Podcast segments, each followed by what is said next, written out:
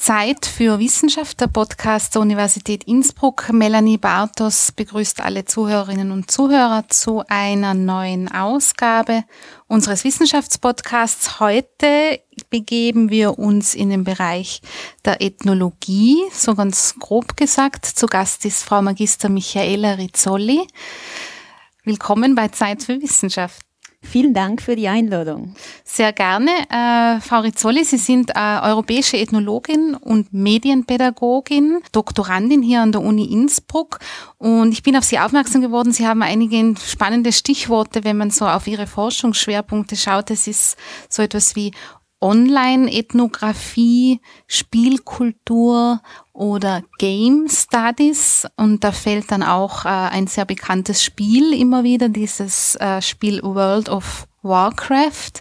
Ähm, das hat mich, habe ich spannend gefunden, dass es da eine wissenschaftliche Auseinandersetzung damit gibt. Und Frau Rizzoli, Sie ein, ein Ausgangspunkt für Ihre Forschungsfrage oder alles, was dann in, in die, zu, die, zu Ihrer wissenschaftlichen Auseinandersetzung mit der Thematik geführt hat, war die Tatsache, dass Sie irgendwann einmal plötzlich alleine in Ihrer WG-Küche gesessen sind. Was ist denn passiert? Ja, das kann man eigentlich vielleicht ähm, so treffend formulieren. Passiert ist eigentlich nicht viel, außer dass äh, sich etwas in meinem Freundeskreis verändert hat. An und für sich habe ich mich über mehrere Jahre lang mit äh, einigen Freunden und Freundinnen ähm, wöchentlich mittwochsabend zum ähm, Spielen getroffen. Und zwar haben wir nicht Gesellschaftsspiele ähm, gespielt, sondern sogenannte Pen-and-Paper-Rollenspiele. Das sind also solche Spiele, wo man Charaktere übernimmt, ähm, wo man Charaktere erstellt und dann eigentlich in Geschichten eintaucht. Aber das Interessante daran ist, man sitzt am Küchentisch, man verkleidet sich nicht, sondern hat den Charakter und seine Fähigkeiten eigentlich nur auf einem Zettel stehen. Und wir haben uns also wöchentlich getroffen, um das gemeinsam zu spielen. Gleichzeitig haben wir gekocht, ähm, Bier getrunken und uns einfach einen schönen sozialen Abend gemacht. Und was ist passiert? Plötzlich hatte niemand mehr Zeit. Mittwochsabend stand ich also alleine da in meiner WG-Küche. Mhm. Und es liegt also nicht an meinen Kochkünsten, sondern vielmehr hat es daran gelegen, dass eben dieses World of Warcraft, was vielleicht viele ja schon mal gehört haben in Zeitschriftenartikeln oder in verschiedenen ähm, YouTube-Videos bis hin zu ähm, äh, bis hin zu Nachrichten. Also mhm. es heißt, ähm, meine Freunde und Freundinnen haben sich also in Zukunft dann wöchentlich in dieser virtuellen Spielwelt getroffen, um dort gemeinsam sozusagen Monster zu besiegen, Abenteuer zu, ähm, in Abenteuer einzutauchen, Aufgaben zu erledigen. Aber eben nicht mehr in der WG-Küche mit mir, sondern ohne mir in dieser virtuellen Spielwelt. Und das war dann einfach der Ausgangspunkt, dass ich mir gedacht habe, wie kann das sein? Dass sich sozusagen meine Freunde und Freundinnen dafür entschieden, gemeinsam in dieser virtuellen Spielwelt einzutauchen, anstatt mit mir weiterhin sich wöchentlich ähm, in meiner WG-Küche zum Spielen zu treffen. Mhm. Also und dann haben Sie sich gedacht, jetzt äh, will ich das verstehen. Genau, also es ist mir einmal darum gegangen zu verstehen oder vielmehr auch die Frage, also was fasziniert sie daran? Mhm. Also was gibt es dort, was also Menschen immer wieder dazu bringt, eigentlich dort einzutauchen?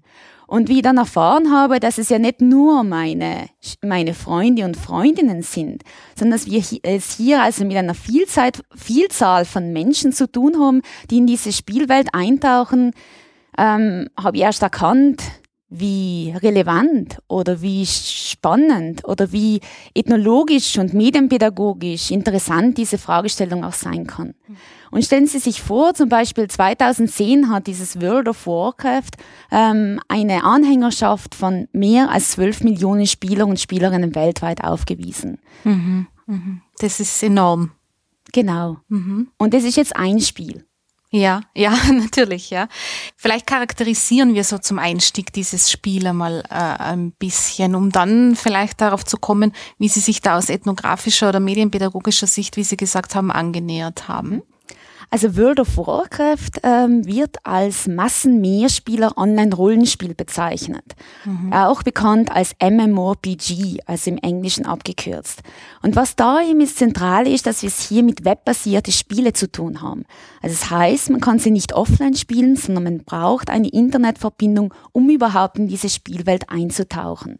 Mhm. Also wir haben es hier mit Massen Mehrspielerspiele zu tun. Das heißt, was Sie gerade auch schon ähm, angedeutet haben, wir haben es hier eben mit vielen Menschen zu tun, die nicht alleine zu Hause, also dieses Spiel offline spielen, sondern miteinander verbunden sein, also miteinander vernetzt sein und deshalb auch in dieser Spielwelt gemeinsam Abenteuer erleben, gemeinsam gegen Monster spielen können, aber auch alleine in umgeben von anderen Aufgaben erledigen können. Ähm, wir haben es hier mit Rollenspielen zu tun. Was damit gemeint ist, ist, dass man einen Charakter, eine Rolle übernimmt. Also man erstellt einen Charakter, zum Beispiel einen Elf, also einen Elfen, ähm, der zudem auch noch Jäger ist. Das heißt, er kann mit äh, Langbogen auf Monster zielen. Er kann zum Beispiel ähm, bestimmte Fähigkeiten erlernen mhm. und er kann verschiedene Gegenstände eben auch anziehen, zum Beispiel Lederausrüstungen.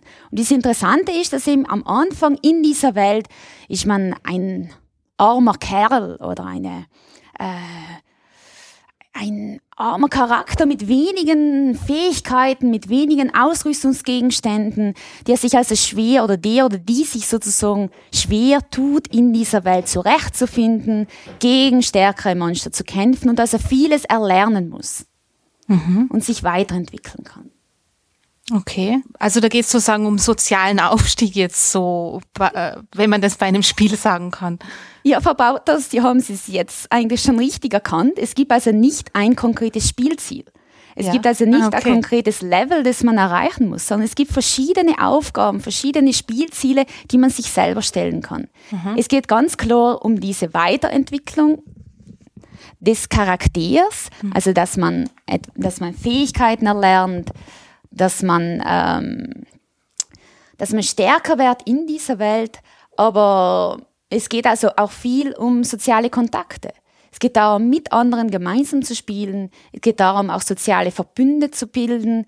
Es geht auch darum, äh, gemeinsam zu fliegen. Es geht darum, zu reisen, Welten zu entdecken oder äh, auch zu heiraten. Also es ist also vieles möglich in dieser Welt. Mhm. Also da baut man sich dann eine Parallelwelt zur realen Welt auf. Kann man das so? Also als Parallelwelt zur Alltagswelt würde ich es nicht bezeichnen, weil ich eigentlich davon ausgehe, als Ethnologin und als Medienpädagogin, dass wir als Menschen in unterschiedlichen Lebenswelten oder Handlungsräumen uns bewegen und dort auch in verschiedene Rollen äh, schlüpfen, verschiedene Aufgaben mhm. erledigen und auch mit unterschiedlichen Kompetenzen uns einbringen kann. Was aber sehr klar ist und was ja eben gerade mit dieser Aussage auch, äh, auf was Sie damit auch verweisen, ist, dass es sehr viele Ähnlichkeiten gibt. Dass wir also uns eigentlich gar nicht von diesem Alltag, von Werten und Normen sozusagen loslösen können, sondern dass die eben gerade in diesen virtuell gedachten Handlungsräumen sehr wohl eine große Rolle spielen. Das heißt, ähm, Geschlecht spielt dort eine Rolle, Dinge spielen dort eine Rolle, ähm, Wertschätzung durch andere spielt eine Rolle, ähm, Belohnungen, die Suche nach Anerkennung. Das heißt, das spielt alles in dieser, ähm, in diesen Lebensraum mhm. unseres Alltags sozusagen eine Rolle. Und was mir ganz wichtig ist, auch in diesem Zusammenhang ist eben zu betonen, dass online und offline diese Trennung ja gar nicht so möglich ist. Das mhm. heißt, es gibt eben zu Überlappungen, es kommt zu Überschneidungen, es ähm, online und offline sozusagen als solches ist gar nicht mehr zu trennen. Ja. Was mal, wo überlappt das? Wie mein, also dass, dass, dass es in der Wahrnehmung des Menschen gar nicht mehr ähm, getrennt empfunden wird? Oder wie meinen Sie das, diese Überlappungen? Also, also das meine ich zum einen, dass es also nicht eine Parallelwelt, eine Parallelwelt ist, in die wir flüchten, mhm. sondern es ist also ein äh, Bestandteil unseres Alltags. Unseres Alltags in dem Sinn von vielen Menschen, die sich also in diesen Welten bewegen. Auf der anderen Seite habe ich mich gerade in meiner Diplomarbeit mit der Konstruktion von Geschlechtlichkeit in World of Warcraft beschäftigt. Also mit der Frage, ob also in dieser virtuellen Spielraum es gar keine Rolle mehr spielt, ob ich sozusagen weiblich oder männlich bin. Also als ob das sozusagen ein Raum ist, wo alles möglich ist wo ich also in unterschiedliche Geschlechterrollen schlüpfen kann, wo ich endlich äh, mir als starke Frau sozusagen dort bewegen kann. Ähm, und habe dann eigentlich feststellen müssen, dass es also nicht diese Exper Experimentierräume sind, in denen wir uns frei bewegen können, weil wir an und für sich ja mit diesen Werten und Normen eigentlich, die uns ja auch einverleibt haben und die wiederum in diesen Praxen, in dieser Interaktion mit anderen, ist ja wohl eine Rolle spielt, ob ich eben weiblich oder männlich bin, wer ich denn im wirklichen Leben bin. Und zum Beispiel ein anderes Beispiel ist, ähm, wo diese Online- und Offline-Welten sich überlappen. Viele Spieler und Spielerinnen spielen mit Freunden aus mhm. dem realen Leben in dieser Welt. Viele spielen mit Familienangehörigen, ähm, zum Beispiel mit Brüdern und Schwestern. Viele spielen mit ihren Lebenspartner in dieser Welt. Und dann ist eben die Frage, inwieweit ist es eben nicht nur ein anderer Ort, wo wir unsere Freundschaft wiederum weiterentwickeln, stabilisieren, neu definieren. Ja. Also Sie haben sich schon in Ihrer Diplomarbeit damit beschäftigt. Also das ist so ein Thema, das Sie schon länger begleitet. Genau, ja. Wo haben Sie, an welcher Stelle haben Sie denn äh, von diesem alleingelassen werden in der WG-Küche zu ihrer, zu ihrer, zu, zu ihrem wissenschaftlichen Weg, die diesen Konnex gefunden? Wo war der Punkt, wo Sie sagen, so und jetzt, jetzt schaue ich mir das auf, auf wissenschaftlicher Ebene an? Mhm. Also nach dem Alleinsein war es ja dann trotzdem nicht so, dass ich meine Freunde und Freundinnen jetzt nicht mehr gesehen habe. Also sie sind ja nicht in dieser Welt sozusagen verschwunden oder von mhm. ihr geschluckt worden, sondern wir haben uns sehr wohl dann auch äh, weiterhin getroffen, nur halt an anderen Tagen, vielleicht nicht mehr in dieser Regelmäßigkeit und dennoch haben auch andere Faktoren auch das noch irgendwie begünstigt. Was mir dann aber auch eben aufgefallen ist, dass ähm, dass viel über World of Warcraft auch in unserem Alltag, in unserem Wiedersehen, in unseren Treffen sozusagen gesprochen wurde. Also auch außerhalb der Welt sozusagen wurden das ganz intensive Erfahrungen für sie. Es war also auch das Bedürfnis, über das zu sprechen, über die neuesten Gegenstände, über die Abenteuer, die sie sozusagen äh, geschafft haben, über die Leistungen, die sie erbracht haben. Und da habe ich zugehört. Und im Zuhören habe ich dann auch gemerkt, dass sozusagen Spieler und Spielerinnen auf unterschiedliche Weise manchmal berichteten. Nicht im Sinne von unterschiedlichen Leistungen, unterschiedlichen Kompetenzen, sondern dass sie unterschiedliche Erfahrungen in dieser Welt gemacht haben. Und, ich, und dann habe ich mich eben gefragt, also mit was hängt es zusammen? Ähm, und in Gesprächen mit ihnen ist für mich dann immer diese diese Frage zentraler geworden, eben ob Geschlechtlichkeit in dieser Welt eine Rolle spielt oder nicht und habe mich dann entschieden, mich in meiner Diplomarbeit damit auseinanderzusetzen. Habe dann in meiner Diplomarbeit vor allem Interviews mit Spieler und Spielerinnen geführt und habe dabei aber die eigene Spielerfahrung bis zum Schluss eigentlich vermisst.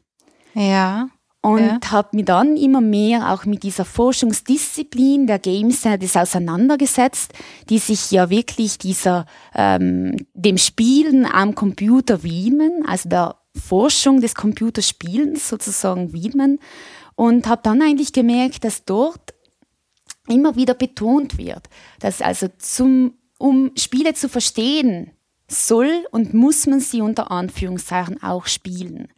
Und das war dann irgendwie auch ein Grund, warum ich mich noch länger mit World of Warcraft und Spielen einfach ähm, beschäftigen wollte, ähm, weil man um diese Komponente einfach nachzuholen.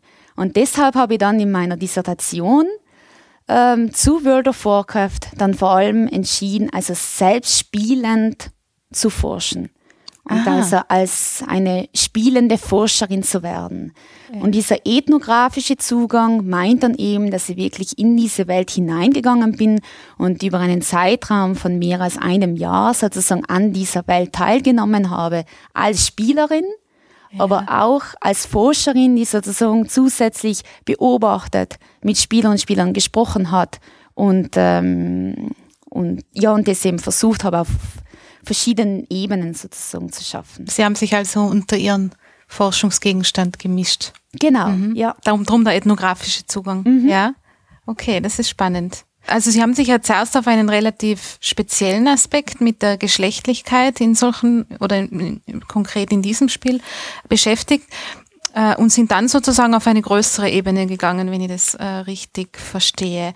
Ähm, bevor wir da auf Details eingehen, würde ich noch eine Sache fragen. Sie haben die Game Studies ähm, angesprochen. Heißt das, Sie haben, muss ich ehrlich sagen, das ist mir relativ neu, das Gebiet. Ähm, ich meine, wo ich es gelesen habe, habe ich mir gedacht, ja, nachdem das so ein äh, relevantes Thema ist und jeder in seinem Umfeld Menschen kennt, sei es jetzt World of Warcraft oder sonst irgendwelche Spiele, ähm, dass das ein großes Thema ist, äh, auch gesellschaftlich gesehen, dass sich da, dass da einen wissenschaftlichen Zugang gibt. Was sind die Game Studies? Haben Sie da an etwas angedockt, äh, was schon da ist? Gibt es viele, die zu World of Warcraft forschen? Wie kann man sich das vorstellen, das Umfeld? Mhm.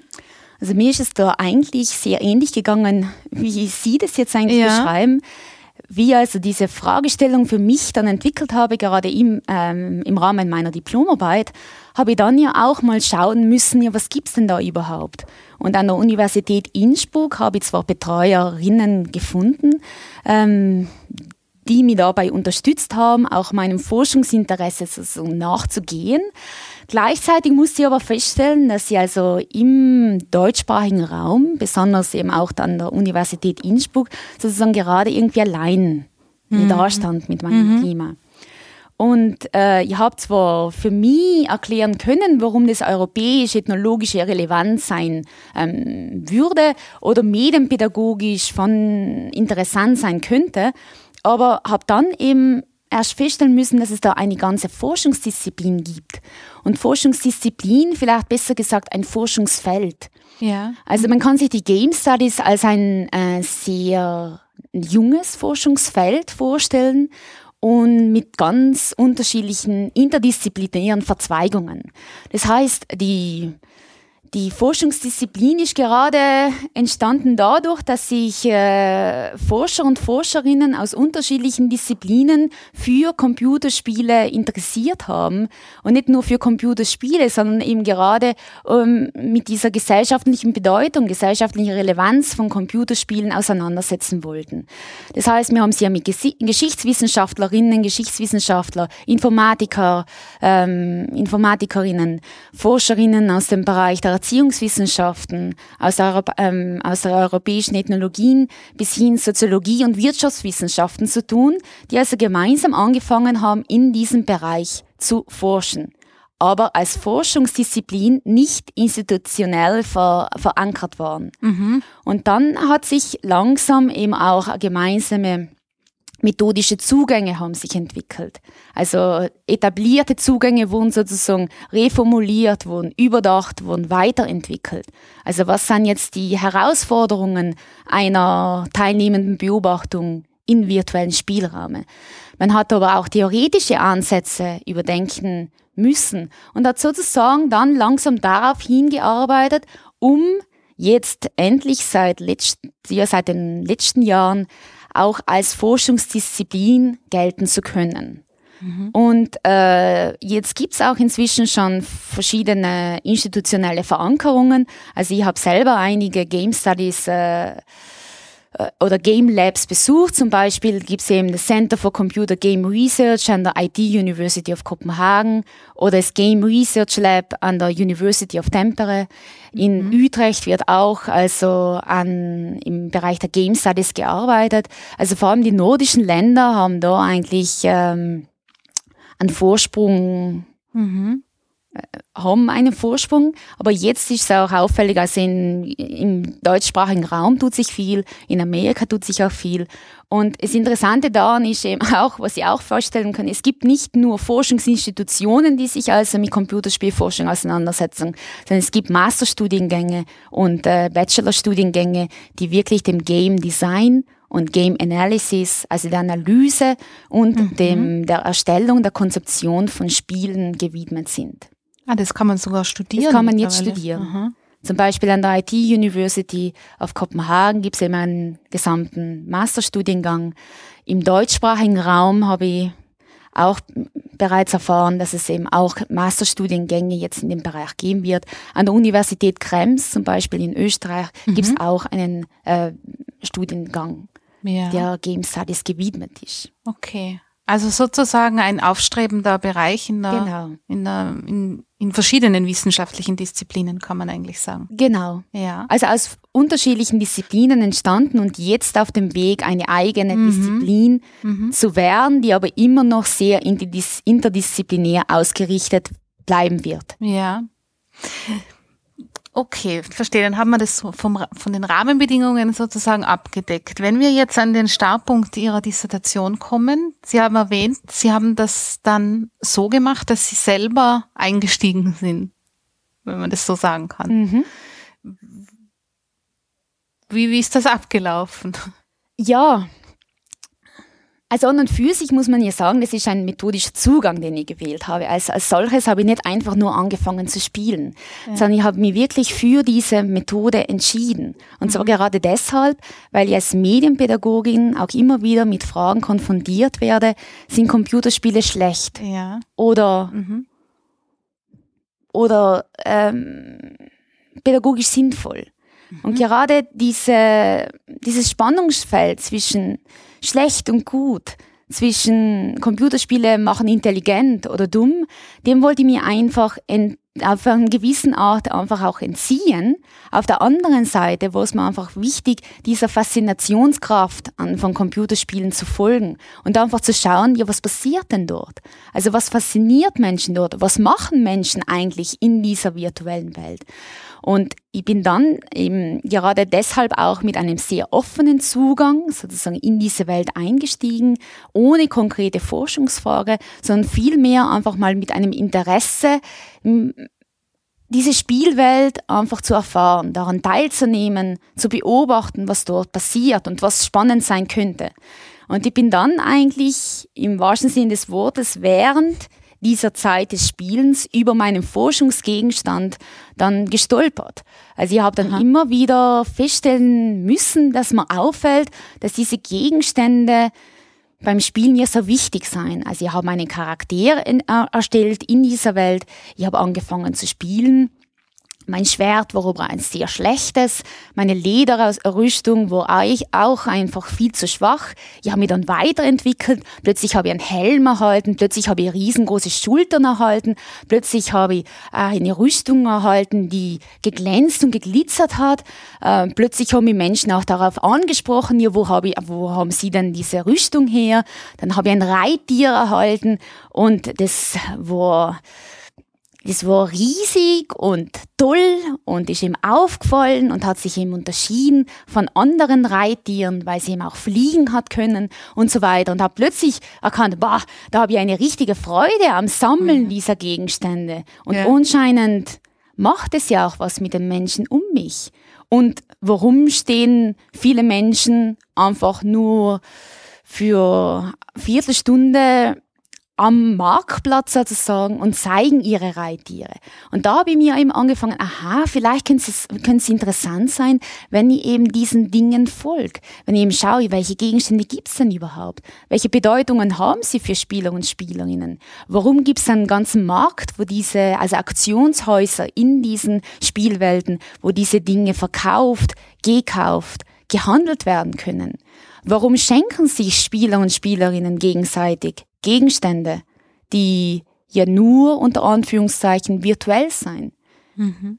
Mhm. Und das war dann irgendwie also mein methodischer Zugang des Teilnehmens, des Beobachtens, des Mitspielens, hat mich dann eigentlich erst zu meinem Forschungsgegenstand, zu meiner Forschungsfrage gebracht und hat mich dann eigentlich daran angeleitet, also diesen Gegenständen zu folgen. Und im nächsten Schritt habe ich dann auch noch mit Spielern und Spielerinnen Interviews geführt, wo ich eben mit ihnen über Fotos, also Screenshots, die während dieser Zeit in World of Warcraft gemacht habe, gesprochen habe. Und sie als Ausgangspunkt genommen habe, um mit ihnen über Gegenstände und deren Bedeutungen zu sprechen. Sie erwähnen immer wieder den Begriff Gegenstände. Ist das, äh, in, ich muss ehrlich zugeben, ich bin leider völlig ohne Wissen, was dieses Spiel betrifft. Äh, Gegenstände ist aber offenbar so ein zentraler Begriff, die zu sammeln, geschenkt bekommen, zu kaufen, was auch immer. Äh, wie kann man sich das vorstellen? Äh, ist es so, ähm, weiß nicht, wie, was haben Sie denn getan, mhm. dass Sie die bekommen haben? Mhm. Also Gegenstände als Begriff, also in diesen virtuellen Spielwelten werden sie vor allem Items genannt. Ja. Und diese Items äh, sind eben Ring, Schwerte, Rüstungen, Amulette, Helme, ähm, ja alles, was man halt als Abenteurer sozusagen brauchen könnte, um im Monster zu besiegen, um Aufgaben zu erledigen, um, um Kräuter zu sammeln und so weiter. Was man dazu, dafür tun muss, äh, das sind eben wieder unterschiedliche Möglichkeiten, die ich habe. Ich habe zum einen die Möglichkeit, zu sogenannten Questgebern zu gehen. Die sind sozusagen äh, Spielfiguren in dieser Welt, also Non-Player-Charakter, also die werden nicht von Spielern und Spielerinnen ähm, gespielt, sondern sind computergenerierte Figuren. Mhm. Gekennzeichnet mit einem Fragezeichen. Wenn ihr also zu ihnen hingeht, dann werden sie mir eine Aufgabe stellen. Zum Beispiel, anfangs heißt, sammeln sie zehn Kräuter. Ja. Dann können sie sozusagen in die Welt gehen und zehn dieser Kräuter sammeln, bringen sie dann wieder zurück und erhalten dafür Belohnungen. Mhm. Zum Beispiel eben ein neues Schwert, neue Rüstungsgegenstände. Dann können sie sich äh, mit anderen gemeinsam und wenn sie also im Laufe des Spiels immer stärker werden, neue Fähigkeiten erlernt haben, bessere Gegenstände erhalten haben, können sie gemeinsam mit anderen äh, sogenannte Dungeons äh, betreten. Das sind sozusagen so Welten innerhalb dieser Spielwelt, wo es verschiedene Monster gibt die wir sozusagen gemeinsam bekämpfen werden. Und diese Monster lassen dann wiederum Belohnungen liegen. Aha. Und dann kann okay. ich wiederum äh, Gegenstände sammeln. Ich kann aber auch in, Auktion, in Auktionshäuser gehen und Gegenstände kaufen. Ich kann meine Gegenstände zu verkaufen, äh, verkaufen, um eben Gold, also diese Währung in World of Warcraft, zu ähm, erhalten, um dann wiederum bessere Gegenstände zu kaufen. Ich kann äh, Gegenstände kombinieren, ich kann ihr Aussehen verändern, ähm, sogenannt, man nennt es Transmogrifizieren. Und ich, diese, diese Spielgegenstände sind eigentlich sehr, sehr wichtig, weil gerade wenn ich das Maximum-Level, also je besser ich werde, desto mehr Level kann ich auch erhalten. Mhm. Also ich werde das, also Level sozusagen kennzeichnen, wie gut ich also in dem Spiel bin. Also Level 90 zum Beispiel, wenn das Max-Level ist, dann habe ich schon viel erreicht, habe ich schon viel hinter mir. Aber trotzdem kann ich immer noch besser werden. Und dieses besser werden geschieht dann über Gegenstände. Mhm. Also ich finde bessere Gegenstände. Und das Interessante ist, dass die besseren Gegenstände auch toller ausschauen als die einfachen Gegenstände. Also man kann es dann auch erkennen, dass sie bessere Gegenstände haben als andere. Ja. Sie haben jetzt diesen methodischen Zugang erwähnt, den Sie dann gewählt haben, um, ihrer um sich Ihrer Forschungsfrage und der Antwort darauf sozusagen anzunähern. Das heißt, Sie haben dann ähm, innerhalb Ihrer Rolle in dem Spiel eine Beobachterposition eingenommen oder wie, wie kann man sich das vorstellen? Ja, also man spricht ja auch, äh, Ethnographie ist ein methodischer Zugang, der eben gekennzeichnet ist durch eine Offenheit, aber auch durch einen Methodenpluralismus. Also in dem Sinn können auch verschiedene Methoden äh, innerhalb dieses Zugangs ähm, verwendet werden. Ein zentraler Zugang äh, eine zentrale Methode meines ethnografischen Zugangs war diese teilnehmende Beobachtung. Und teilnehmende Beobachtung dieser Begriff sagt jetzt schon eines aus, dass sie immer teilnehmen. Mhm. Also auch wenn ich sozusagen beobachte, nimm ich in dieser Welt, in diesem Kultur- oder Lebensraum, Handlungsspielraum von Menschen sozusagen teil. Und gerade innerhalb der Game Studies wird auch immer wieder betont, dass wenn, dass wenn Forscher und Forscherinnen sozusagen Spiele teilnehmen, beobachten, dann ist immer ganz klar, dass sie immer teilnehmen. Denn gerade um, um überhaupt in diese Spielwelt einzutauchen, musste ich ja überhaupt einen Spielcharakter erstellen. Ja, ja. Als solche bewege ich mich ja schon in dieser Welt und muss ja trotzdem das Monster im, im, im Blick haben, währenddessen ich auch die Spieler und Spielerinnen im Blick habe. Und dieses Teilnehmen, Beobachten ist auch immer wieder eine Herausforderung gewesen, weil man ja auch in diese Spielwelt eintaucht und gerade auch in diesen Flow, in diese Spielerfahrung sozusagen wirklich reinkommt, dass es, dass es manchmal also mehr Teilnahme als Beobachtung mhm. war.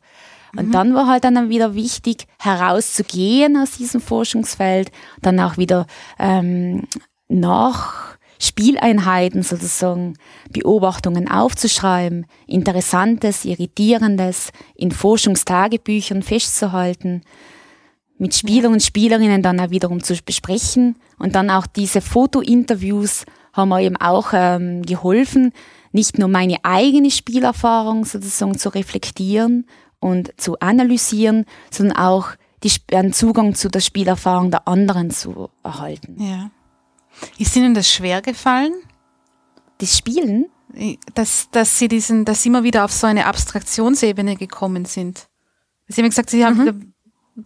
also ich habe, wenn ich, wenn ich so Assoziationen zu World of Warcraft ähm, irgendwie schildern müsste, die ja wirklich sehr äh, auf keinem sehr äh, ausgeprägten Wissen basieren, das gebe ich ganz offen zu. Aber das ist sowas, wo, wo, wo, wo ich so, was ich davon gehört habe, dass sich Leute darin dann irgendwie verlieren, dass es ähm, auch sehr viel Zeit in Anspruch nimmt. Ähm, wenn sie sich, wenn sie sagen, dass sie sich da auch so stark darauf oder stark, dass sie einfach auf die auf die Thematik eingelassen haben, ist ihnen, sind sie da in diesen Flow recht stark reingekommen, wie sie es jetzt geschildert haben, oder haben sie dann immer gesagt, so und jetzt höre ich auf mit dem Spiel und jetzt ähm, gehe ich das methodisch durch? Mhm. Also ehrlich gesagt muss ich sagen, dass es eigentlich der umgekehrte Weg war. Ich ja. hätte mir manchmal gewünscht, mehr in diesen Flow reinzukommen. Okay. Und mich eben gerade von meiner Position als Forscherin oder Beobachterin auch zu lösen. Ja. Also ganz zum Beispiel, ich habe ja an der Universität Innsbruck sozusagen als, äh, Doktor, äh, als als Doktorandin und Stipendiatin der Österreichischen Akademie der Wissenschaften über drei Jahre am Institut für Europäische Ethnologie und äh, Geschichtswissenschaften und der Europäische mhm. Ethnologie an der Universität Innsbruck gearbeitet und hatte dort eben auch ein Büro zur Verfügung. Und ähm, gerade diese Trennung zwischen Spiel und Arbeit, also das, das habe ich irgendwie so verinnerlicht ähm, gehabt, dass ich einfach gemerkt habe, im Büro World of Warcraft zu spielen und plötzlich kommt sozusagen eine Kollegin rein und ertappt mich unter Anführungszeichen beim Spielen. Das hat mich immer wieder daran gehindert, wirklich im, im Universitätsraum zu spielen. Ja. Auf der anderen ja. Seite war das ja gerade meine Aufgabe, Forschung zu betreiben. Mhm. Und äh, ein anderes Problem war zum Beispiel World of Warcraft Spieler und Spielerinnen, die Masse sozusagen spielt auch abends. Nach, nach der Arbeit, ja. nach verschiedenen äh, alltäglichen Verpflichtungen. Und das wär, war dann wiederum meine Freizeit. Zu der Zeit war ich sehr viel sportlich unterwegs. Das ja. heißt auch dann wieder den ähm, aufs Klettern zu verzichten und dafür aber zu spielen. Also das, das waren alles so Punkte, die mich manchmal auch ähm, es manchmal mir auch erschwert haben, wirklich in diese Spielerfahrung einzutauchen. Mhm. Also waren Sie fast ein bisschen zu wissenschaftlich dran. Ja, also am Anfang habe ich da wirklich daran arbeiten müssen, dass ja. ich wirklich, äh, wirklich loslassen habe können und einfach auch mal genießen, spielen, mhm. Spaß auch haben kann. Obwohl man sagen muss, dass äh, dass auch dass Spieler und Spielerinnen auch nicht nur Spaß in dieser Welt erleben, es ist mit einem großen Zeitaufwand auch verbunden mhm. ähm, und man geht auch eine gewisse soziale Verpflichtung ein in dieser Welt. Das heißt, viele Spieler und Spielerinnen ab einem gewissen äh, Level und einem gewissen Spielerfahrung bilden soziale Verbünde, sozusagen sogenannte Gilden mit mhm. de, äh, und mit den Mitgliedern und Freunden und Freundinnen dieser Gilden sozusagen treffen sie sich dann auch wöchentlich, um eben verschiedene Monster und verschiedene Aufgabe, Aufgaben zu lösen. Und äh, sie sind darauf angewiesen, weil jeder Charakter in dieser Welt bestimmte Fähigkeiten hat, bestimmte Kom äh, Kompetenzen. Und nur wenn man sich sozusagen gemeinsam zusammenschließt, dann kann man es schaffen, wirklich schwierige Monster und Aufgaben zu lösen. Mhm. Und gerade das schafft eben auch diese, äh, schafft eben auch diese soziale Vergemeinschaftung. Auf der anderen Seite aber diese Verpflichtung, ähm, gewisse Gegenstände zu erhalten, einen gewissen Zeitaufwand zu betreiben, um eben gut zu bleiben, ähm, gewisse Fähigkeiten zu erlernen, eben auch Zeit zu investieren, damit man überhaupt ähm, daran teilhaben kann. Mhm. Wenn wir jetzt das so ein bisschen abgesteckt haben, wie Sie das methodisch angegangen sind, was war dann Ihre, was war, was haben Sie herausgefunden? Also für mich ist ja immer so spannend die Frage ganz einfach, warum machen Menschen das? Warum? Und, und Sie haben ja selber schon diese Frage am Anfang formuliert. Woraus ergibt sich diese Anziehungskraft?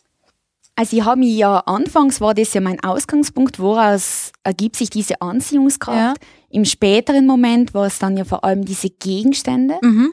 Also welche Bedeutungen haben Gegenst äh, diese Gegenstände Schwert, Ring, Rüstung für Spieler und Spielerinnen in dieser Welt und auch in ihrem Alltag vielleicht? Und äh, für mich ist dann ganz deutlich herausgekommen, dass also diese Gegenstände eine wichtige Rolle haben, die also über ihren Gebrauchswert hinausgeht. Also es heißt, ein gewisses Amulett macht mich zum Beispiel stärker. Das wäre ihre Funktion in dieser Welt. Aber ich habe dann gesehen, aha, es gibt sehr wohl andere Bedeutungen, die mit, damit verknüpft werden. Zum Beispiel Erinnerungen. Also mhm. Gegenstände erinnern an Freunde und Freundinnen, mit denen ich gemeinsames Monster sozusagen besiegt habe, um dieses Amulett zu erhalten. Oder an die Freundin, die mir dieses Amulett in dieser Welt geschenkt hat, als Zeichen unserer Freundschaft als Zeichen unserer Zusammenarbeit, als Zeichen für was auch immer. Ähm, sie seien Erinnerungen auch an Leistungen, also an etwas, was ich sozusagen geschafft habe. Das, was ich alleine oder in Kooperation mit anderen sozusagen erreicht habe in dieser Welt. Diese Dinge sagen auch etwas aus. Das heißt, ich kann auch mit denen ähm, über, über sie mit anderen kommunizieren. Also in dem Sinn, ich kann dieses Amulett tragen und sozusagen auch meine Leistung nach außen äh, darstellen. Ich kann dadurch wiederum Respekt und Anerkan äh, Anerkennung von anderen Spieler und Spielerinnen erhalten. Das heißt, sie fungieren auch als gewisse Sta als im gewissen Sinne als Statussymbole in dieser Welt. Das heißt, ich habe eigentlich herausgefunden, dass diese Gegenstände auf unterschiedlichen Ebenen eine zentrale Rolle nicht nur im Spiel spielen, also im Sinne, dass ich besser werde, dass sie was Neues erreichen kann, dass sie bessere Monster besiegen kann, sondern dass sie wichtig sind, um eben Freundschaften in dieser Welt zu stabilisieren, dass sie wichtig sind, um meine Rolle innerhalb dieser sozialen Gruppe sozusagen, zu, also mich dort zu positionieren, dass es wichtig ist, ähm, mich über diese Dinge eben von anderen abzugrenzen, also Distinktionsprozesse und gleichzeitig eben auch wirken sie identitätsstiftend. Und das habe ich sozusagen auf unterschiedlichen Ebenen dann angeschaut. Was vielleicht da wichtig ist oder interessant ist, dass einfach europäisch, ethnologisch gesehen, äh, beschäftigt sich ja meine Fachdisziplin sozusagen mit materieller Kultur, also mit ja. Gegenständen. Und eben nicht mit Gegenständen in virtuellen Welten, sondern mit Gegenständen aus unserem Alltag. Das kann zum Beispiel eine Jeanshose sein. Das kann aber zum Beispiel auch äh, der Fernseher sein, bis hin zum Küchentisch. Also der Ausgangspunkt der europäischen Ethnologie, die sich eben mit materieller Kultur beschäftigt, ist also, dass Menschen sich mit Dingen umgeben. Und das sind die wunderlichsten. Das können auch äh, ganz alltägliche, aber das können irritierende, das können an und für sich sinnlose Gegenstände sein, mit denen wir uns also in unserem Alltag umgeben, mit denen wir leben, also die wir sozusagen nutzen, die wir auf unterschiedliche Weise gebrauchen, die wir wiederum verändern, die wir wegwerfen, die wir reparieren, die wir verschenken. Und die europäische Ethnologie, die sich gerade mit diesem Themenschwerpunkt beschäftigt, geht davon aus, dass also über die Auseinandersetzung mit diesen Dingen können wir also nicht nur etwas über diese Gegenstände, über ihre Form, ihre Materie sagen, sondern wir erfahren etwas über die Menschen selbst. Mhm. Also wie sie miteinander kommunizieren, wie sie Beziehungen gestalten, wie sie Kultur ähm, schaffen, also indem sie Ordnungen auch mit zum Beispiel Autos, am Mercedes oder am Fiat Panda. Also ja, dass wir ja. sozusagen Ordnungen auch schaffen. Und gerade, ähm, und ich habe also versucht, diesen Zugang auf diese virtuellen Welten zu übertragen oder ähm, auszuprobieren, dort zu reformulieren. Ja. Haben Sie dann äh, sozusagen festgestellt, dass es in den virtuellen ähm, Welten, was jetzt diese Gegenstände äh, betrifft, wie Sie es jetzt beschrieben haben, eigentlich nach einem ähnlichen Schema abläuft, wie ich das auch mit äh, realen Gegenständen mache, wie Sie gesagt haben, der Küchentisch oder meine Jeanshose oder mein keine Ahnung, mein, meine Lieblingstasse oder sonst mhm. irgendwas, dass sich das sozusagen auch in den virtuellen Bereich überträgt und in einer ähnlichen Weise stattfindet? Genau.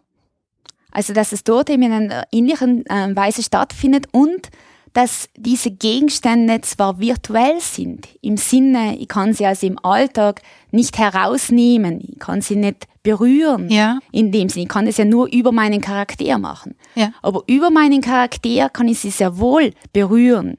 Ich kann sie aufheben, ich kann sie wegwerfen, ich kann mhm. sie eintauschen, ich kann sie verschenken. Und gerade dadurch also haben diese Gegenstände sehr wohl eine ähnliche Rolle. Also, oder dieselbe Rolle. Ja. Nur halt so wie in jedem unterschiedlichen Lebensraum, in dem wir uns befinden oder in Lebenswelten, in denen wir uns bewegen, haben die Gegenstände vielleicht eine unterschiedliche Rolle, aber sie fungieren auf ähnliche Weise. Mhm. Wenn Sie sagen, dass Sie in Ihrer, in Ihrer, in Ihrer Forschungsdisziplin daraus dann Rückschlüsse auf die Benutzerinnen und Benutzer der Gegenstände ähm, schließen. Was, was, was sind denn dann für Rückschlüsse möglich auf, auf jene Menschen, die, die, sich in, die sich mit virtuellen Gegenständen in dieser starken Form umgeben? Was haben Sie denn mhm. da für Rückschlüsse gezogen? Also Rückschlüsse nicht in dem Sinn, dass ich sozusagen etwas über den einzelnen Menschen jetzt aussagen ja. äh, will, mhm. ähm, sondern vielmehr, dass ich etwas über die Spieler und Spielerinnen erfahren habe und ja. über ähm, deren Zusammenleben. Ähm, dass sie zum Beispiel, dass zum Beispiel diese Gegenstände eine ganz zentrale Rolle haben in, einer, in, in Freundschaften, innerhalb von Freundschaften in diesen virtuellen Welten.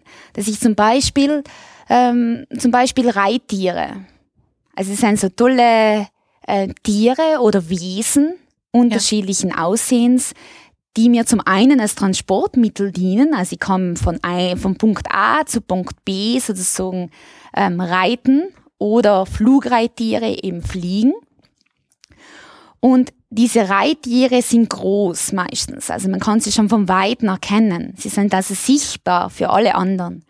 Und immer wieder habe ich eben auch Spieler und Spielerinnen beobachtet und eben auch mit ihnen gesprochen, die zum Beispiel sich das selbe Reittier sozusagen gekauft haben oder erarbeitet haben und dann gemeinsam auf demselben Reittier sozusagen in diese Stadt eingeritten sind. Und gerade um eben dieses Gemeinschaftsgefühl überhaupt zu erzeugen, also wir gehören zueinander, das war sozusagen, das war also über diese Gegenstände möglich. Mhm. Dann ähm, zum Beispiel gibt's ganz seltene Gegenstände, die einfach einen gewissen Zeitaufwand brauchen, damit es sie überhaupt ähm, erhalten kann. Das kann nicht jeder und jede machen aufgrund unterschiedlicher Lebenssituationen, in welchen sie sich befinden. Das heißt, es haben nur Einzelne diesen Gegenstand. Dadurch ist es mir möglich, als Spieler und Spielerin, mich von anderen abzugrenzen. Also anders auszuschauen, ähm, besser zu sein. Ähm, Leistungen zu haben. Das heißt, also ich habe vor allem auf der, auf der Ebene des Sozialen, des, wie funktioniert Zusammenlegen, wie funktioniert Kommunikation über diese Gegenstände, ähm, da eigentlich äh, für mich und für das Fach, die Fachdisziplin Europäische Ethnologie und Medienpädagogik eigentlich äh, Interessantes herausgefunden, ja. würde ich jetzt so sagen. Äh, nachdem es, wie Sie es, also diese Dinge, die Sie jetzt schildern, das sind für mich ja so ganz typische, wenn man das so banal sagen kann, ganz typische menschliche Eigenschaften, die sich da im Grunde auf eine virtuelle Welt übertragen.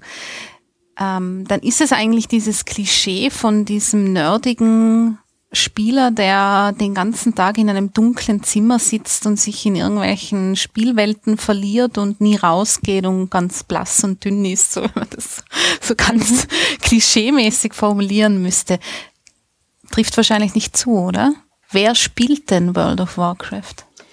Ja, das ist eine sehr spannende und eine sehr wichtige Frage, weil es einfach wichtig ist, sich gerade mit diesen mit Bildern, die sich also in unseren Gedächtnissen ja festsitzen. Also das Bild vom Computerspieler ja. hat sich ja festgesetzt. Aber es ist eben ganz, ganz wichtig zu betonen, als Medienpädagogin auch besonders, dass es den typischen Computerspieler eben gar nicht gibt. Also wir haben es hier also nicht mit einem Einheitsbrei zu tun, sondern wir haben es mit äh, Menschen unterschiedlichen Alters, unterschiedlichen Geschlechts, also auch die Computerspielerin kommt vor. Ja. Wir haben es hier nicht mit äh, Minderjährigen, sondern vielfach mit Erwachsenen zu tun. Wir haben es äh, mit Menschen in unterschiedlichen Lebensbedingungen zu tun, das heißt Verheiratete bis hin zu ähm, Menschen mit Familienmitgliedern, also Menschen mit Kindern, vielfach äh, Vollzeit beschäftigt oder eben Arbeits, also arbeitend. Das heißt, wir haben es als, äh, das ist sozusagen ein Bild, das sich festgesetzt hat, aber eigentlich gar nicht ähm, zutrifft. Und das ist eigentlich sehr, sehr wichtig, weil sich auch in meinen Gesprächen mit Computerspielern und Computerspielerinnen immer wieder deutlich geworden ist, dass sie eigentlich sehr froh waren, mal mit jemandem zu sprechen, den, mit den, den sie einfach mal von Computerspielen, von deren, mhm. der Faszination des Computerspielens einfach mal offen ähm, sprechen konnten. Ja. War es für Sie schwierig, Leute zu finden? Nein. Die face-to-face -face mit Ihnen drüber reden? Also ich habe nicht face-to-face -face mit Ihnen gesprochen. Ich ja. habe die Interviews über Skype ja. oder Teamspeak ähm, ja. gemacht. Ich mhm. habe mit Ihnen vorerst ähm, E-Mail-Kontakt ähm, gehalten und das Interview selbst sozusagen ist über Skype sozusagen ähm, abgelaufen. Und dann haben Sie sie gefragt, warum Sie das machen? Oder was ihre Lieblingsgegenstände sind, oder? Genau, also ich habe sie eigentlich nicht gefragt, warum sie das machen, sondern ja. ich habe äh, versucht, also die Interviews selbst waren in zwei Teile gegliedert. Im ersten Teil ist mal sehr offen, einfach mal habe ich sie über ihren Charakter, über einen Spielcharakter sprechen lassen. Mhm. Und zwar anhand eines Screenshots, der mir von ihnen selbst sozusagen zur Verfügung gestellt wurde. Das war so der Ausgangspunkt. Und gerade über das, welchen Charakter habe ich, welche Gegenstände trägt mein Charakter, wie kleide ich meinen Charakter. Wobei ich auch sagen kann, meinen Charakter möchte ich jetzt sagen, die meisten Spieler und Spielerinnen haben verschiedene Charaktere, also Aha. spielen verschiedene Figuren in dieser Welt, aber haben meistens einen Main-Charakter, einen Hauptcharakter, wo sie eben am meisten Zeit verwenden, der ihnen vielleicht auch am meisten bedeutet, ähm, den sie am meisten spielen. Gerade und über, über dieses, über die eigene Erfahrung, also wie gehe ich mit Gegenständen selbst um, ähm, habe ich eigentlich dann auch schon viel erfahren über ihren Umgang mit den Gegenständen. Im zweiten Teil ist dann vor allem darum gegangen, dass ich Screenshots, die ich eben, also Fotos, die ich während meiner teilnehmenden Beobachtung in dieser Welt ähm, gemacht habe oder Fotos, die mir von anderen Spieler und Spielerinnen zur Verfügung gestellt wurden oder die ich ähm, bei meiner, äh, bei, während der Internetrecherche gefunden habe, ihnen zur Verfügung gestellt habe in Form von Fotoalbums auf Flickr. Und das ist so eine Fotosharing-Seite oder Möglichkeit. Und wir haben dann also über diese Fotos gesprochen. Und es war ein sehr offenes Gespräch, weil Fotos oder Bilder ja viel zulassen und viele Interpretationsräume auch schaffen.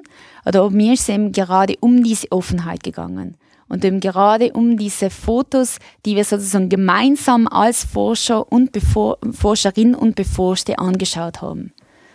Und über dieses gemeinsam Schauen, dieses gemeinsam Betrachten hat sich dann auch etwas so wie eine Gesprächssituation entwickelt, wo wir beide eigentlich ähm, ohne Frage und Antwort, Antwortspiel sozusagen miteinander über Dinge in World of Warcraft gesprochen haben.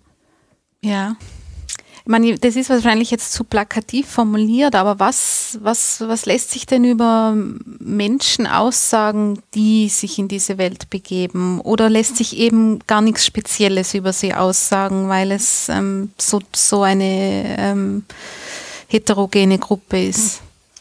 Also ich würde Ihnen da zustimmen, dass wir es eben mit einer heterogenen Gruppe zu tun haben, ja. die aus unterschiedlichen Gründen diese Spielwelten eben auch betreten, die innerhalb von World of Warcraft unterschiedliche Spielziele auch anstreben und ähm, die sich auch in unterschiedlichen Spielen bewegen. Also es gibt Computerspielerinnen und Computerspieler, die sozusagen gewisse, ein gewisses Spielgenre, also zum Beispiel Spiele, die also ähnlich sind wie World of Warcraft spielen. Mhm. Es gibt aber auch andere, die eine Vielzahl von unterschiedlichen Spielen sozusagen spielen. Ähm, also ich würde jetzt ungern irgendwelche Spezifika ähm, hervorstreichen. Was aber interessant oder was gerade, gerade mit Ihrer Frage eben, worauf sie verweist, ist eigentlich äh, die Komplexität der Computerspiele selbst und die Komplexität des Menschen und in dem Sinne auch des Computerspielers, der Computerspielerin sozusagen ähm, ganz klar aufzeichnet. Ja. Und gerade deshalb wählt die, wählen Game Studies eben auch einen interdisziplinären Zugang. Sie versuchen sozusagen Fragestellungen aus unterschiedlichen Bereichen an Spiele zu stellen, um gerade dieser Komplexität, dieser Vielschichtigkeit, dieser ähm, Bedeutungsvielfalt, also irgendwie auch gerecht zu werden. Mhm. Haben Sie sich bei World of Warcraft eigentlich auch ähm, mit jenen beschäftigt, die das Spiel entwickeln? Ähm, oder hat das eine Rolle gespielt oder haben Sie sich sozusagen auf das Vorhandene konzentriert? Also ich habe mich über andere Forschungen sozusagen mit dem auseinandergesetzt. Ich habe aber keinen Kontakt herstellen können mit Blizzard Entertainment selbst. Okay. Ja. Oder mit Game Designer selbst, die sozusagen mhm. diese Spielgegenstände äh, dann auch designt haben. Und was schon ganz klar ist, äh, dass sich diese Spieler und Spielerinnen ja nicht in einer nicht vordefinierten Welt befinden. Also wir haben es ja mit einer Spielwelt zu tun, die sozusagen ein, gewisse Land, ein gewisses Landschaftsbild schon aufweist, die mir verschiedene Möglichkeiten zur Verfügung stellt. Ja. Also ich kann zum Beispiel äh, innerhalb dieser Welt meine Gegenstände verkaufen, aber ich kann sie nicht innerhalb dieser Welt sozusagen gegen ähm, reale Währung verkaufen. Also ich kann mich nur innerhalb diesen Bedingungen bewegen, die mhm. mir ja diese Game Designer äh, zur Verfügung stellen. Auf der anderen Seite ist diese Welt eben doch so offen konzipiert, dass eben viele Möglichkeiten ähm, trotzdem übrig bleiben und zum Beispiel ich doch noch jemand heiraten kann, obwohl ich dafür nicht belohnt wäre innerhalb dieser Welt. Mhm. Also ich kann vieles machen in der Welt, was unabhängig ist von Spielzielen, von Spielbelohnungen, von Spielaufgaben. Ja. Und das Interessante an World of Warcraft ist, dass, es, dass wir es hier eben mit einer äh, sogenannten persistenten, also durchdringenden Welt zu tun haben. Also auch wenn ich meinen Computer ähm, abschalte, existiert ja. diese Welt noch. Das heißt, sie, sie entwickelt sich weiter, weil ja andere Spieler und Spielerinnen gerade in dem Moment sozusagen spielen können. Mhm. Das heißt, wenn ich jetzt ähm, zum Familienessen Sonntag vor, äh, Sonntagmittag gehe, dann weiß sie eigentlich als Spieler und Spielerin, dass jetzt, während, des, während ich hier sitze und mit meiner Oma über ihren 90. Geburtstag vielleicht spreche, ja. weiß ich aber, dass meine Freunde und Freundinnen jetzt gerade sozusagen vielleicht in dieser Spielwelt als erste Gilde ähm, Europas das Monster besiegen wird. Und ich bin nicht dabei. Weil danach kann ich es ja nicht mehr als erstes besiegen. Danach ja. ist es ja schon passiert. Und das ist eben gerade das, was eben auch diese, diese Dringlichkeit äh, bei Spielen wie World of Warcraft auch ausmachen, eben wieder in diese Welt zurückzukehren, so schnell wie möglich eben wieder zurückzukehren, weil ja da was passiert, es entwickelt mhm. sich weiter. Und die Welt, es gibt kein Ende. Ich kann ja. das Spielziel nie erreichen, weil eben auch wieder Blizzard Entertainment daran arbeitet, diese Welt immer wieder zu aktualisieren, neue Gegenstände, neue Aufgaben hinzuzufügen. Mhm. Aber wenn wir jetzt, wenn ich Sie da jetzt als Medienpädagogin vor allem fragen würde, ist das, was Sie jetzt gerade geschildert haben, dass ich eben wer, dass ich das sozusagen nicht mehr aus dem Kopf bekomme, ist das ein Punkt, wo es, wo die Faszination zu einer gewissen, um es jetzt überspitzt zu sagen, Gefahr wird? Also wo zumindest auch durch unterschiedliche äh, Forschungen bestätigt wurde, dass ein gewisses Potenzial besteht, um eben ähm, viel Zeit darin zu investieren mhm. und auch bis hin zu einer gewissen Möglichkeit, eine Sucht zu entwickeln. Ja. Trotzdem geht es dabei immer wieder äh, gerade um die Aufgabe, einfach im Umgang mit Computerspielen, mit Freizeitbeschäftigung im Insgesamt einfach einen gewissen Ausgleich, äh, Gleichgewicht herzustellen. Ja. Ähm, also Sie würden als, das ist ja, Sie haben zwar am Anfang äh, gesagt, dass Sie sich genau dieser Frage im Endeffekt entziehen wollten, aber ist es jetzt bei, bei, bei so einem Spiel wie World of Warcraft, was jetzt wirklich einen großen Bekanntheitsgrad hat, ist es jetzt so etwas, wo man sagen kann, davon profitiert äh, der Mensch in irgendeiner Weise oder lernt etwas dabei oder mm, baut gewisse Fähigkeiten aus, äh, wenn er sich auf so eine Welt einlässt?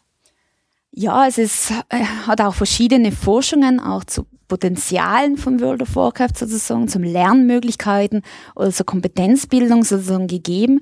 Gerade zum Beispiel auch Wirtschaftswissenschaften haben sich ähm, dafür interessiert, wenn es um Führungsqualitäten gegangen ist. Also wenn es darum geht, ähm, Stellen Sie sich vor, in den Anfängen von World of Warcraft waren diese Gilden, von denen ich gesprochen habe, also diese sozialen Verbünde von Spielern und Spielerinnen, die sich sozusagen eigenständig zusammengefunden haben und als Gruppe formiert haben, um dann eben gemeinsam Strategien zu entwickeln, ähm, gegen Monster zu kämpfen. Das war sozusagen auf freiwilliger Basis. Die Führungsposition, also wie eine solche Gruppe geführt, geleitet werd, äh, wird, war nicht äh, ausformuliert. Und ähm, es war dann, es ist eigentlich sehr spannend, wenn man sich vorstellt, dass eine Person diese Aufgabe übernimmt, freiwillig, und dann an an gewissen, in gewissen Events sozusagen Gruppen von 40 Spielern und Spielerinnen geleitet hat, gemeinsam geschafft hat, dass diese Gruppe sozusagen sich zusammenfindet und es eben schafft, bestimmte Aufgaben zu erfüllen. Das heißt, dann ist es eben darum gegangen, ja, welche, welche Leitungskompetenzen kann da sozusagen jemand, der oder die World of Warcraft spielt, ähm, entwickeln? Ja. Dann geht es auch um soziale Fähigkeiten, also das Zusammenarbeiten, das Kooperieren mit anderen, die Teamfähigkeit. Also sicher auf unterschiedlichen ja, Ebenen. Verstehe. Wie ist es denn Ihnen gegangen? Haben Sie irgendwann den Punkt erreicht, wo Sie gesagt haben, so jetzt habe ich genug teilnehmend geforscht? Genug teilnehmend geforscht, ja. Also, Oder hat das Gefühl, Sie haben jetzt genug Material, um das in Ihrer Dissertation aufzuarbeiten? Genau. Also genug geforscht. Also ich glaube, teilnehmende Beobachtung, gerade bei diesem methodischen Zugang ist ja immer wieder schwierig, wirklich diesen Moment einfach mm, dann auch festzulegen. Ich, ja. ab, also ab wann weiß ich genug über dieses Feld? Ab wann verlasse ich denn auch wieder drum, also dieses Feld? Das ist ja eine schwierige Frage. Manchmal ist halt auch ein gewisser Zeitdruck, der auch dabei helfen kann. Äh, bei mir war es einfach auch noch, dass sie wirklich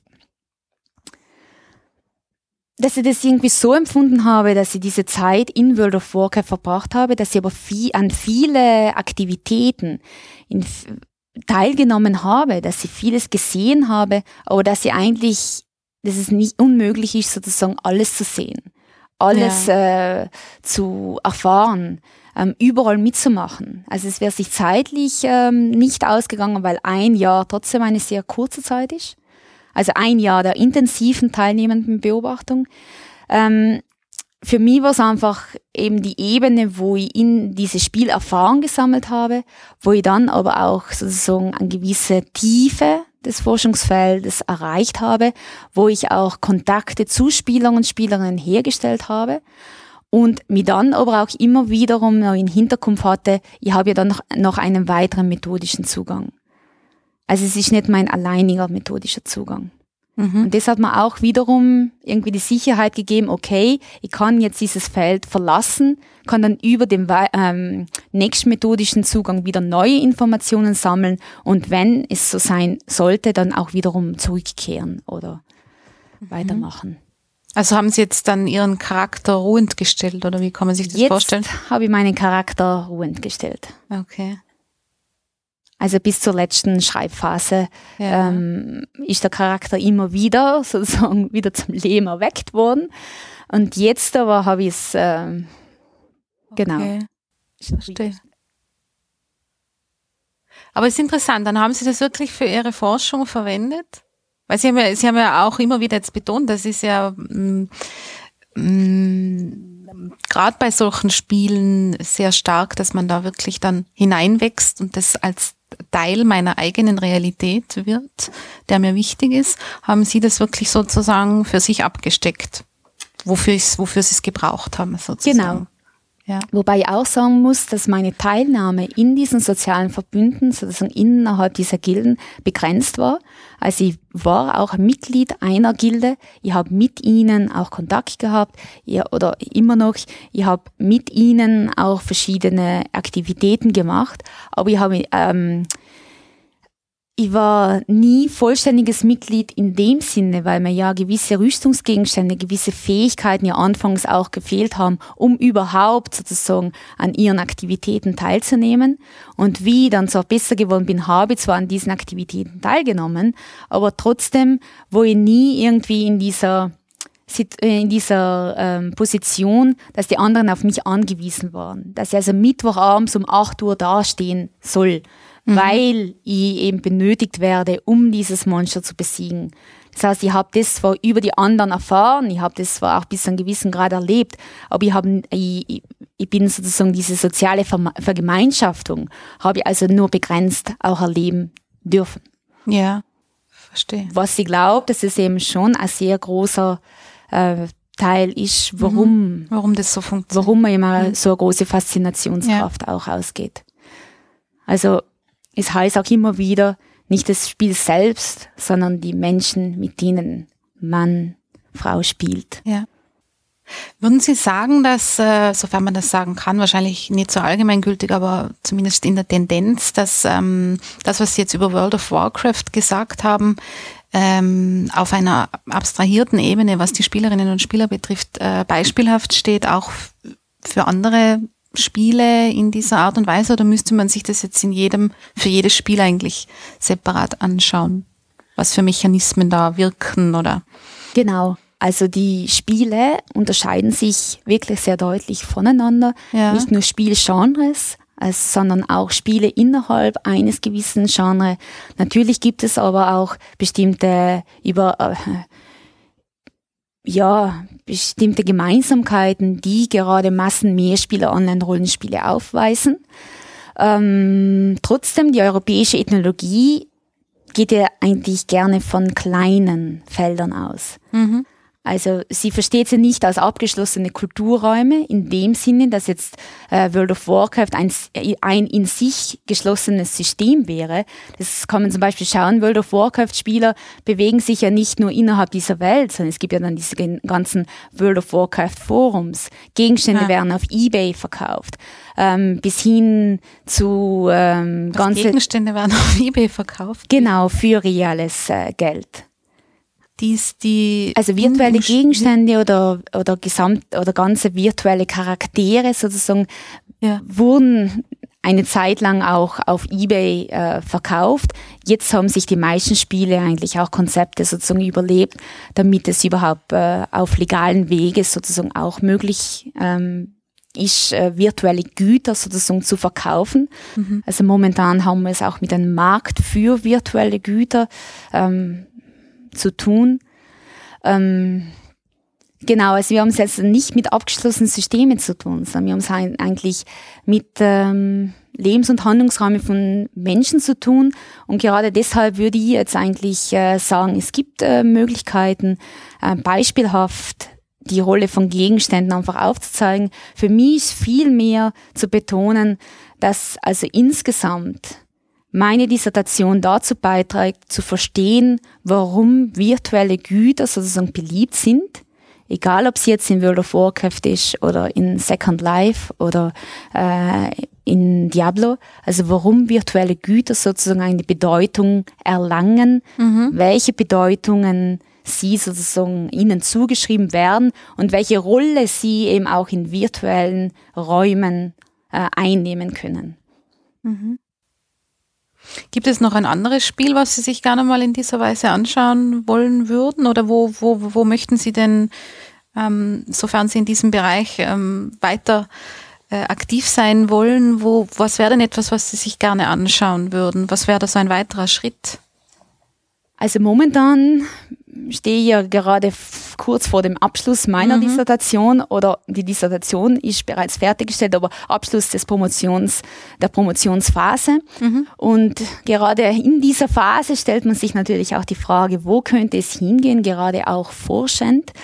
Und dabei muss ich sagen, dass sie immer mehr mich wieder wegbewegen würde vom Spiel, vom, vom Game Studies, in dem Sinn, dass mir einfach diese Dinge, also die Dinge haben jetzt einfach die Faszinationskraft äh, meiner selbst auf sich gezogen. Momentan liegt die, das Interesse viel mehr auf äh, den Dingen selbst als wie auf Spielräume.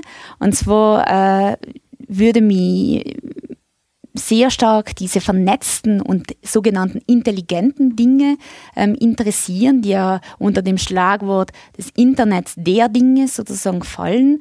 Und zwar geht es dabei, dass ihr so Dinge, Alltagsgegenstände, ähm, Gebrauchsgegenstände wie zum Beispiel der Kühlschrank bis hin zu unseren Turnschuhen vernetzt werden, also mit äh, Servern äh, und dem Internet kommunizieren, miteinander kommunizieren oder lernen. Zum Beispiel der Kühlschrank, der dann äh, selbstständig die Milch nachbestellen würde im mhm. Supermarkt, mhm. wenn die Milch sozusagen ausgeht, bis hin zu ähm, Wireless-Kopfhörer, die nicht nur zur Musik hören, sondern gleichzeitig auch zum Messen unserer Herzfrequenz äh, dienen. Also gerade diese, diese Ausstattung von Gegenständen mit Sensoren, diese Vernetzung von Gegenständen untereinander und mit Servern, ähm, die eben unseren Alltag wiederum durchdringen. Das ist so momentan so ein Forschungsfeld oder Forschungsgegenstand, in dem ich mich gerade versuche hineinzudenken. Da haben Sie sich ein interessantes Feld ausgesucht, finde ich. Frau Rizzoli, vielen Dank für das interessante Gespräch. Vielen Dank.